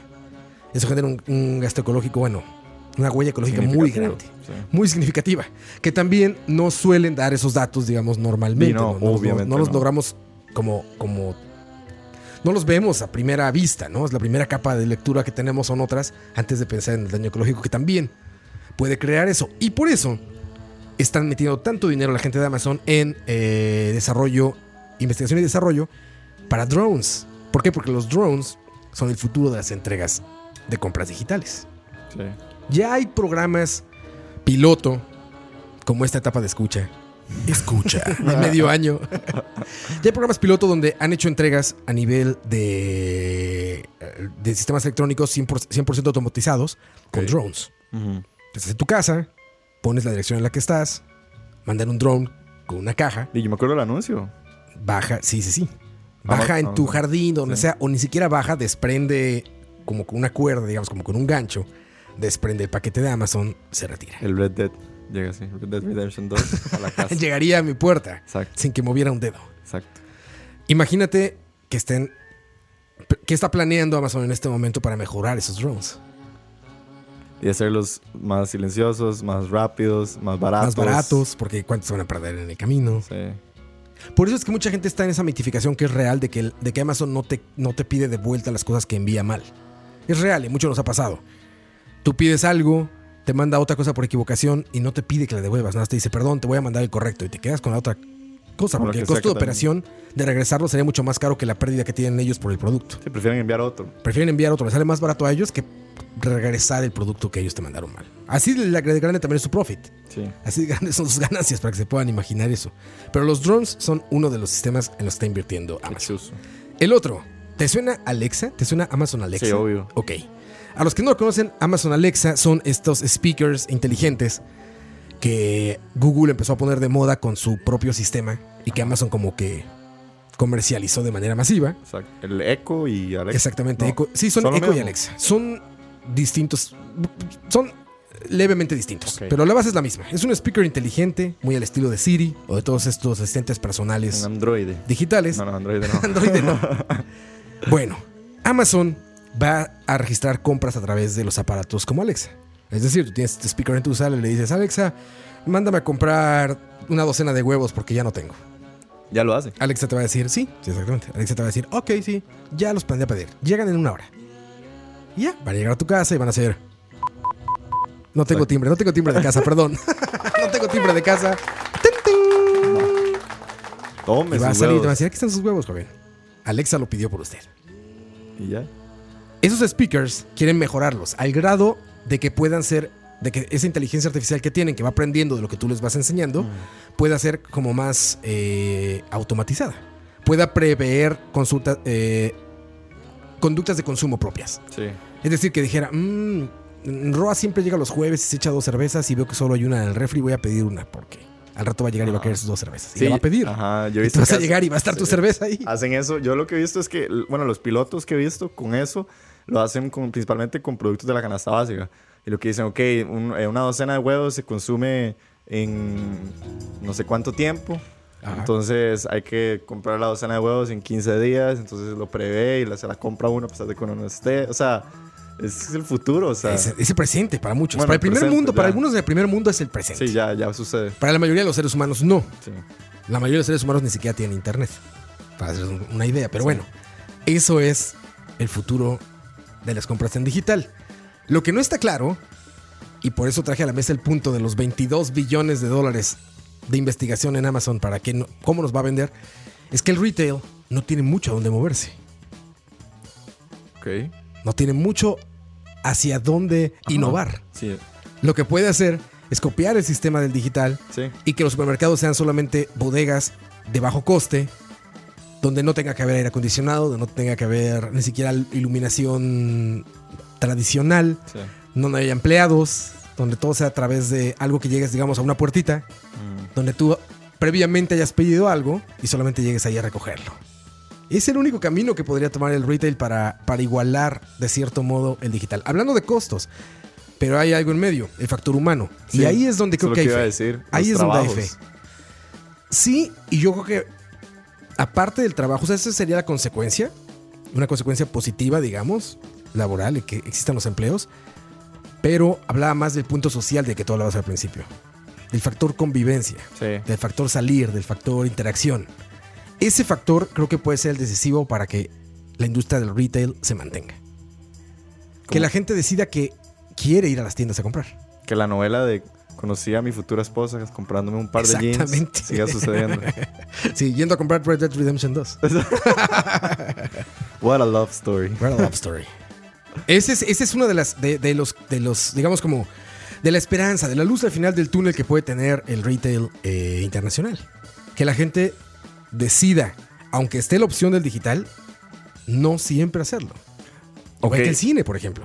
Ahora quiero como debatir algo con vos, porque digamos, vos y yo que si vivimos, por lo menos en un país tercermundista, ¿qué dirección puede tomar un país como Costa Rica en ese sentido? Porque estamos hablando de que departamentalmente, ahí si lo dije bien, Costa Rica todavía está plagado, digamos, vos vas a San José, vas al Mall San Pedro, Sí, que, na- nadie va, lados. pero bueno, Todo el mundo va a comprar cosas para celulares. exactamente. Plaza San Celular. todavía hay una inmensa presencia de depar- departamental. ¿Hasta qué puntos podrían los países tercermundistas tomar, como lo está haciendo Amazon, un paso adelante y decir como, ok, no, probamos esto? Y en vez de que el día de mañana nos, nos choque la ola de la digitalización y nos Sí, nos como- y nos se a la pierdan- cara. Exacto, y se pierdan todos estos trabajos de la nada, ¿cómo, o sea, cómo podemos hacer que, no sé, Costa Rica no se vaya a la verga por eso? O no Costa Rica, Latinoamérica en general. Porque de muchísimos países, hablando solo Centroamérica, mentira que estos cambios digitales van a llegar en los- el próximo año. Sí, no, no. De hecho, esos cambios, eh, bueno, como decíamos, ponemos el, el ejemplo de los Estados Unidos porque seguramente de allá es donde va a venir esa corriente y es como una bola Exacto. de cristal. Sí. Es ver como qué es lo que puede pasar. No, no quiere decir que es inmediato aquí. Incluso en los Estados Unidos, pues acabamos de dar datos y el retail sigue vivo. Sigue vivo. Está ahí. Está presente. Es como medio zombie, pero ahí está. Ahí está. Entonces, la ola va a llegar más tarde, como un tsunami Pero de va a ventas, llegar. de neoliberalismo. Pero va a llegar. Exacto.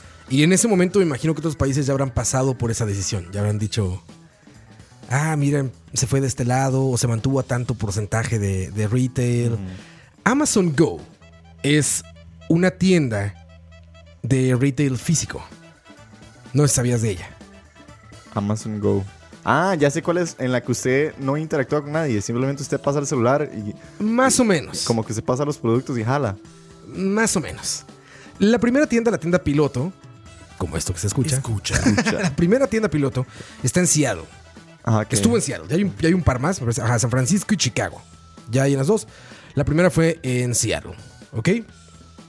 ¿Qué es la tienda Amazon Go? La pueden googlear para verla, pero bueno, básicamente es una tienda de autoservicio pequeña que tiene comida, golosinas, bebidas, eh, un CVS. una MPM, un CVS, un Kmart, un Oxxo para los que están en México, este...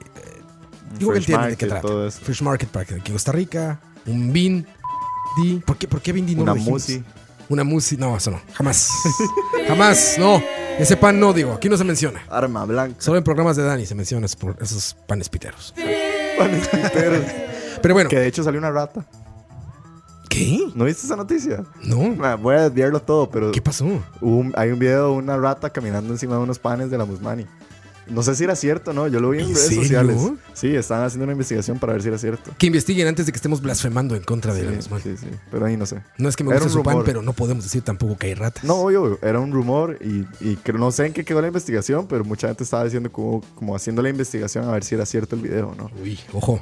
Hay gente que dicen que no es aquí el video. ¿Hay Musmani en otros países? No, no, no, o sea, que es otra tienda. Ah, era un pan, era un par genérico, lo que estaba una foto. ¿qué? Creo- no sé, es que no he visto bien el video, pero... Ah, ok. Estás mal informando a la gente. Sí, es un... Muy es- bien, es muy un- bien, Diego. Para esto Rumoreando, rumoreando.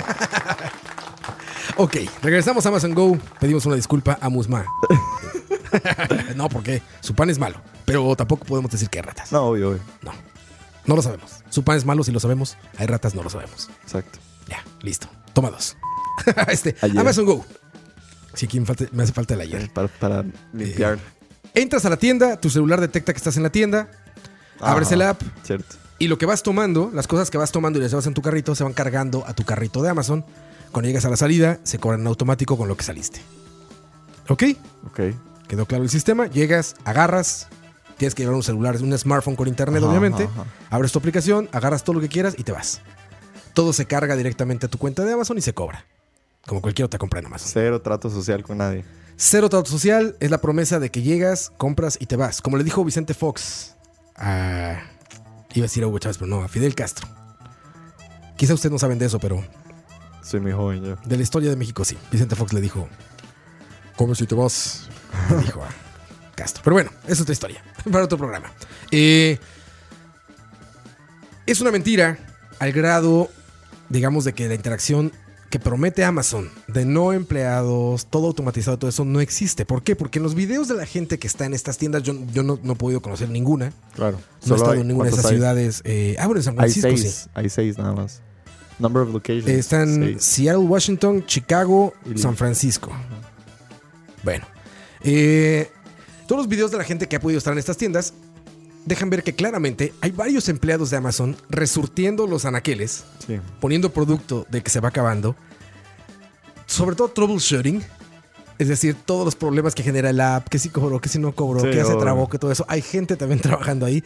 Gente de limpieza, por supuesto, Por supuesto. que está haciendo limpieza. Gente de seguridad, Claro. que está viendo que no se brinquen, que está el app, bla, bla, bla, bla, bla. O sea, Trabajo siempre va a haber. sí, exactamente. Y eso deja un poco a la luz eh, que no es tan fácil ni está tan cercana la automatización total Claro. del proceso de ventas.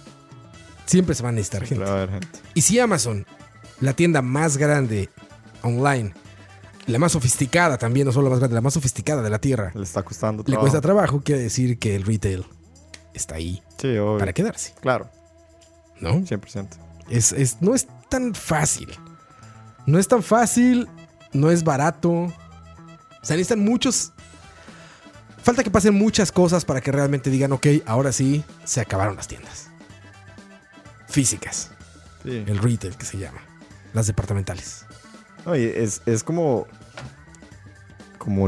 O sea, e- es que uno podría decir que es lógico, pero a la misma vez han pasado muchas cosas en la historia del humano que después uno dice, como, madre, qué loco que el mundo cambiara así de rápido. Como, o sea, como te dije, el ejemplo de las fotografías, cosas así. Pero es que siento que el aspecto, no del retail, sino de un lugar físico donde vos tengas que cumplir o saciar tus necesidades, Claro. es yo creo que es, no, o sea, no conozco, no se me ocurre algún servicio al cual vos puedas ir y asistir 100% automatizado. Tal vez un lavacar, no sé, no, Un cajero automático. El cajero tal vez sería como el más... Ahí no hay procesos. Al menos en el proceso literal de sacar tu dinero no hay humanos. Pero siempre, bueno, siempre, bueno, no, no siempre. Antes y después sí. Sí, sí, no. O sea, rellenar el dinero es de personas. Sí, sí, sí. y el crear, digamos, el cajero y el sistema computarizado que los guía y todo eso, pues también hay desarrollo hecho Un por personas. Los, bueno, la mayoría de peajes en países de primer mundo son automáticos. Son automatizados. Automatizados. Aquí son híbridos. Aquí son híbridos. Aquí es automático con una persona. Sí. Ahí. Las tiendas igual. No sé si has tenido oportunidad en Estados Unidos de ver tiendas donde tú te cobras. Tú Sí. llegas a la caja y te cobras. Bueno, Sí, no, normalmente de- siempre de- hay alguien ahí como viendo. ¿no? No, eh, de hecho ya, bueno, esas tiendas, como pasa mucho con Target en Estados Unidos, que, Exacto, que- que Target es un gran ejemplo. dejan de tener su... La mejor tienda, ¿eh? Su, ¿cómo se llama? Eh, la- el lugar. Cajero. El cajero. Y lo que hacen es que lo sustituyen por una compu donde vos tenés que ir y Sí, pasar tú tus productos. productos. Pero siempre hay una persona ahí checando, siempre hay, o sea... Ya está pasando eso aquí. ¿Ya hay de esos? Más por menos. Es que en Latinoamérica yo eso lo veo riesgoso, riesgoso, ¿Sí? riesgoso. Ah, yo siento que es que la cultura de la ley es distinta, pero la cultura, la cultura de la ley aquí es como de que no, no pasa nada. En Latinoamérica es un, ah, róbatelo, no pasa nada. Bueno, Allá como que tienen más temor de que la policía los agarre, ¿no? sí, eso sí. Hay tal vez más riesgos. Hay más riesgos allá. Aquí creo que es más, eh, no pasa nada, llévatelo. Bueno, pero eso, es- eso podría ser un cambio tal vez cultural en el buen sentido Ojalá. que se podría esperar de, de la llegada de estas cosas. Ojalá, Que la gente sea más honesta. ojalá. Pero bueno, no hay servicios, bueno, o no se me ocurre además, cajero, peaje. Sí, 100% automatizados. ¿no? 100% automatizados. Sí, sí, es todavía, todavía es bastante... es- es- todavía son los, son los menos todavía. El que vi un día de estos que me llamó muchísimo la atención, yo no sabía la existencia de estas, de estas cosas, son... Hay uno en Austin que se llaman Cupcake ATM. Es, es un cajero automático de cupcakes. donde literalmente vos llegas, escoges tu cupcake y no sé qué, y te entrega un cupcake. Así como cuando uno escoge Bueno, una estás papa escribiendo o un- una, una máquina dispensadora de Sí, sí, golosinas, güey. obvio, pero es que la golosina está cerrada. El Ajá, cupcake claro. es un producto como cocinado, por así decirlo, está preparado. Sí, pues seguramente hay cupcakes en bolsita, Sí, no sé. Pero me llama la atención. que estén frescos. Por así Sí, no sé. recién horneados. Se ve no sé. vacilón, no Los sé. japoneses tienen mucha máquina de eso. Ajá, eso. En Japón es, pasa muchísimo. Sí, sí, Hay mucha automatización de las cosas. Mucho, mucho está automatizado. Pero también no al 100%. Dice De León, aquí, los que están, aquí lo que están haciendo es que uno pasa la tarjeta. Sí, eso es mucho más simple, pero bueno, es por seguridad. El que la terminal esté puesta hacia el usuario y no hacia el cajero. Entonces, tú pasas tu tarjeta, tú marcas y, y nadie tiene que tener tu tarjeta de crédito en la mano. Eh, sí, pues eso de poder la tarjeta uno mismo ahora ahorra algo de tiempo, dice Le Cruz, sí, también. Sí. Es mucho más rápido. Sí, de hecho, eso es También es algo, muy importante para el retail, que sea, que sea conveniente, que sea cómodo para la gente. sí. Eso es algo que de hecho conversaba que con el fin de semana, que en Estados Unidos, por, por lo menos en países de primer mundo, se existe mucho la cultura de lo que le llaman el open tap o de cuenta abierta.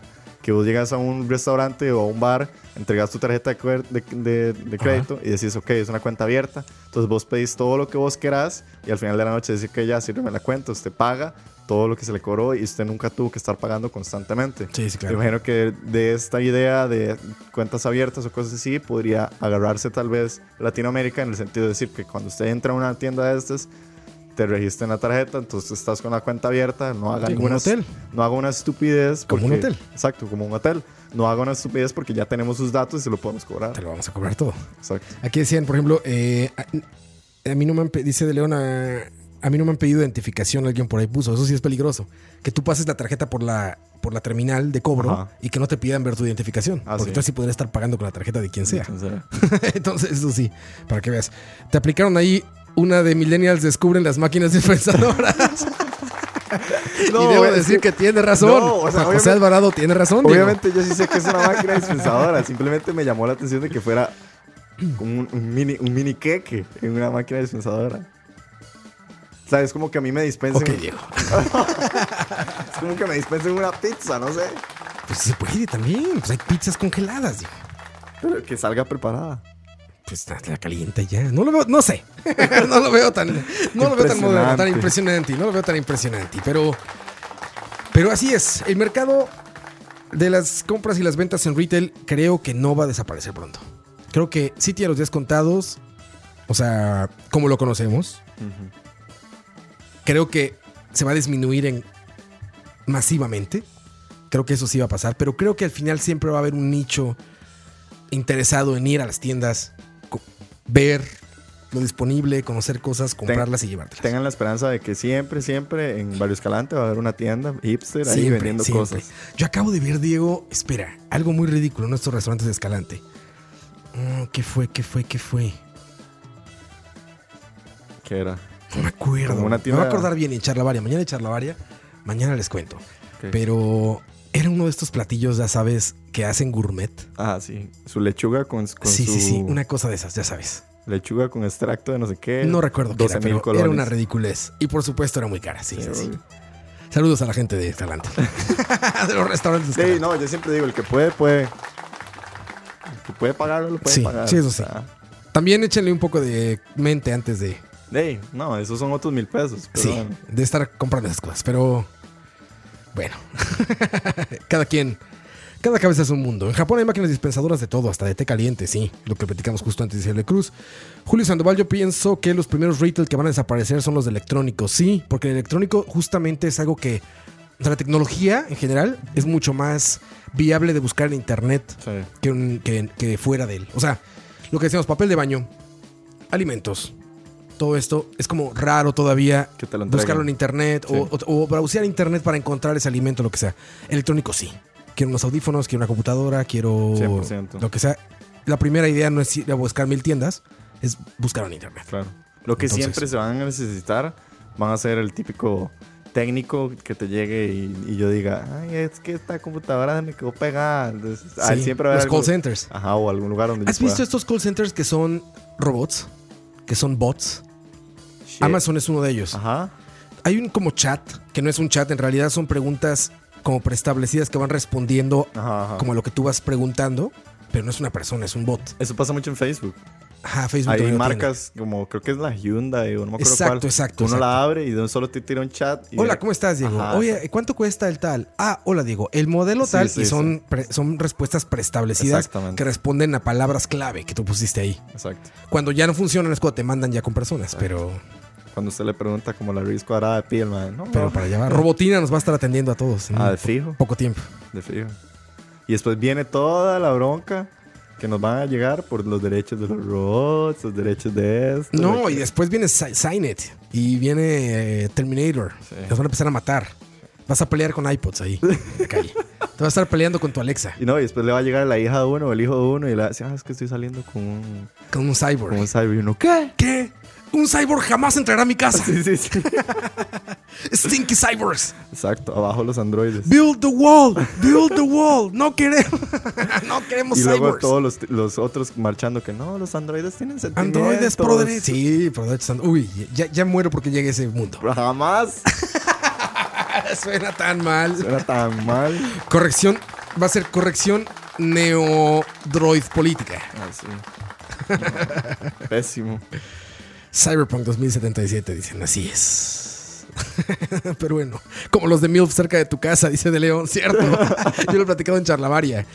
De eso que te sale en páginas eh, de porno. Ajá. Sale en la esquina. eh, una mujer madura de 40 años cerca de tu Ah, casa sí, quiere sí, follar. Sí, sí, sí, sí. Ah, no, a, a mí los que Perdón, perdón, quiere eh, hacer el amor contigo. Exacto. Quiere hacer el amor. A mí los que siempre me asustaban eran las viejas que salían, que parecía que se salían de la pantalla. Ah, cabrón, eso no me ha pasado. ¿Cómo No, es? Digamos, es un anuncio de una página porno, pero es una vieja que parece que está como saliéndose del anuncio y se sube y hace como, hola, aquí estoy, no sé qué. O sea, es ¿En como- serio? ¿Nunca los has visto? No, güey. O sea, es, es lo mismo. O sea, es la idea, es un pop-up, igual como los que salen en las esquinas, pero es, está hecho de manera que parezca que está como caminando o saliéndose de la pantalla. Entonces, obviamente, llama Cyberpunk. mucho más la atención. El Ah, sí, futuro está ya. aquí, Diego. No, eso es la. Luego me tienes que decir el nombre de esas páginas. Dice Alex, el porno clásico con historias ha muerto. Ah, También. sí, ya son cosas de 30 segundos. Ya murió. Son como cinco Vines pegados. Para eso inventaron el fast forward. ¿Te acuerdas del Vine, Diego? El Vine. Vine. Sí, obvio. Viene Ah, Vine ok. 2. ¿Viene un Vine 2? Sí, Bueno, hace unos meses hubo un rumor. Ahora va a ser de 4 segundos, ¿ok? No sé. Diablos. Estos millennials, sus ideas. Pero muchos, muchos comediantes eh, crecieron por eso. Estos millennials y sus ideas. Esto es lo que voy a decir. Exacto. Vámonos, Diego. Vámonos. Esto que van a escuchar para despedirnos, muchachos, es una canción que me recuerda. No, esta no es, perdón. No, perdón, esa es la perdón, que perdón. Esa no es, esa no usé. Que me recuerda los placeres que era solamente culpar a la televisión de todo. Cuando no había que culpar a Netflix, ni a Facebook, Fue la tele. ni a YouTube. Nada más, nada más decías, los idiomas, los idiomas, 3-2. Toma dos. Los humanos somos idiotas por culpa de la televisión. Sí. Nada más. No teníamos la culpa nosotros, nadie tenía la culpa, solamente la televisión, la caja idiota. Eran otros tiempos. Esto fue, aquí estamos. Gracias, Diego. No, hombre, gracias a vos. Gracias a toda la gente conectada. Nos escuchamos mañana en Charlavaria. Así es. Un abrazo muy fuerte, tengan una gran tarde. Disfruten su jueves, o lo que queda es jueves. Yo soy Oscar Roa, nos vemos. Hasta Chao. luego. Television, the drug of a nation, breeding ignorance and feeding radiation on television. The drug of a nation, breeding ignorance and feeding radiation. TV, its satellite links our United States of unconsciousness. Apathetic, therapeutic, and extremely addictive. The methadone metronome, pumping out 150 channels 24 hours a day. You can flip through all of them, and still there's nothing worth watching. TV is the reason why less than 10% of our nation reads books daily. Why most people think Central America means Kansas. Socialism means un-American, and apartheid is the new headache remedy. Absorbed in its world, it's so hard to find us. It shapes our minds the most. Maybe the mother of our nation should remind us that we're sitting too close to the television, the drug of the nation, breeding ignorance and feeding radiation on television. The drug of the nation, breeding ignorance and feeding radiation. TV is the stomping ground for political candidates, where bears in the woods are chased by Grecian formed bald eagles. TV is mechanized politics, remote control over the masses, co-sponsored by environmentally safe gases. Watch for the PBS special. It's a perpetuation of the two-party system, where image takes precedence over wisdom, where soundbite politics are served to the fast food culture, where straight teeth in your mouth are more important than the words that come out of it. Race baiting is the way to get selected. Willie Horton or will he not get elected on television? The drug of the nation, breeding ignorance and feeding radiation on television. The drug of the nation, breeding ignorance and feeding radiation. On the screen is an address where you can mail your tithe offering or gift of love. Okay,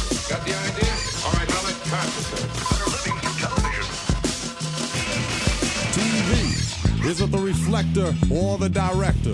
Does it imitate us or do we imitate it? Because a child watches 1,500 murders before he's 12 years old. And then we wonder why we created a Jason generation that learns to laugh rather than abhor the horde. TV is a place where armchair generals and quarterbacks can experience firsthand the excitement of video warfare as the theme song is sung in the background. Sugar sweet sitcoms that leave us with a bad actor taste, while pop stars metamorphosize into soda pop stars. You saw the video, you heard the soundtrack. Well, now go buy the soft drink. Well, the only cola that I support would be a Union COLA cost of living allowance on television. The drug of the nation, breeding ignorance and feeding radiation on television. The drug of the nation, breeding ignorance and feeding radiation.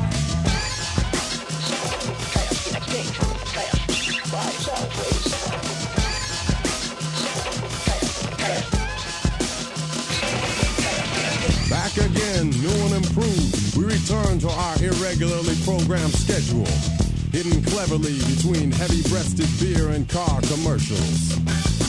CNN, ESPN, ABC, TNT, but mostly BS. Where oxymoronic language, like virtually spotless, fresh, frozen, light yet filling, and military intelligence have become standard. TV is a place where phrases are redefined, like recession to necessary downturn, crude oil on a beach to moose, civilian death to collateral damages, and being killed by your own army is now called friendly fire.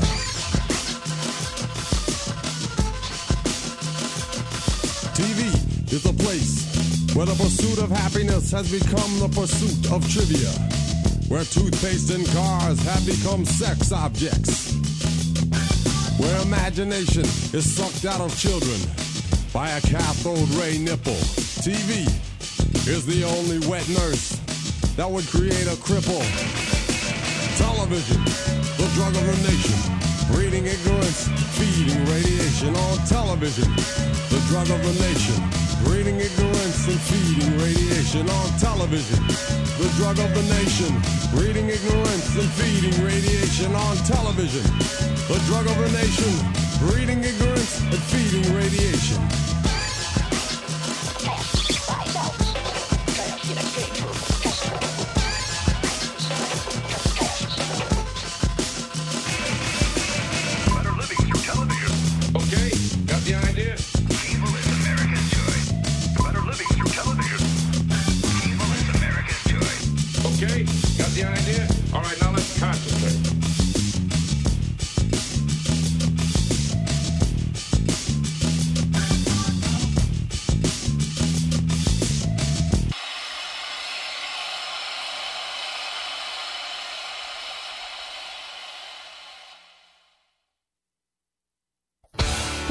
Mayoría del radio o la radio suena igual?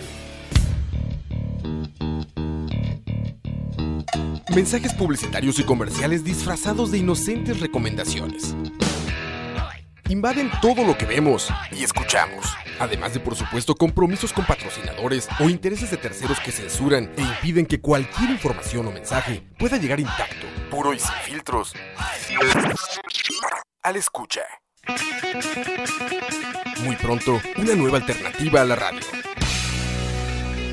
Solo escucha.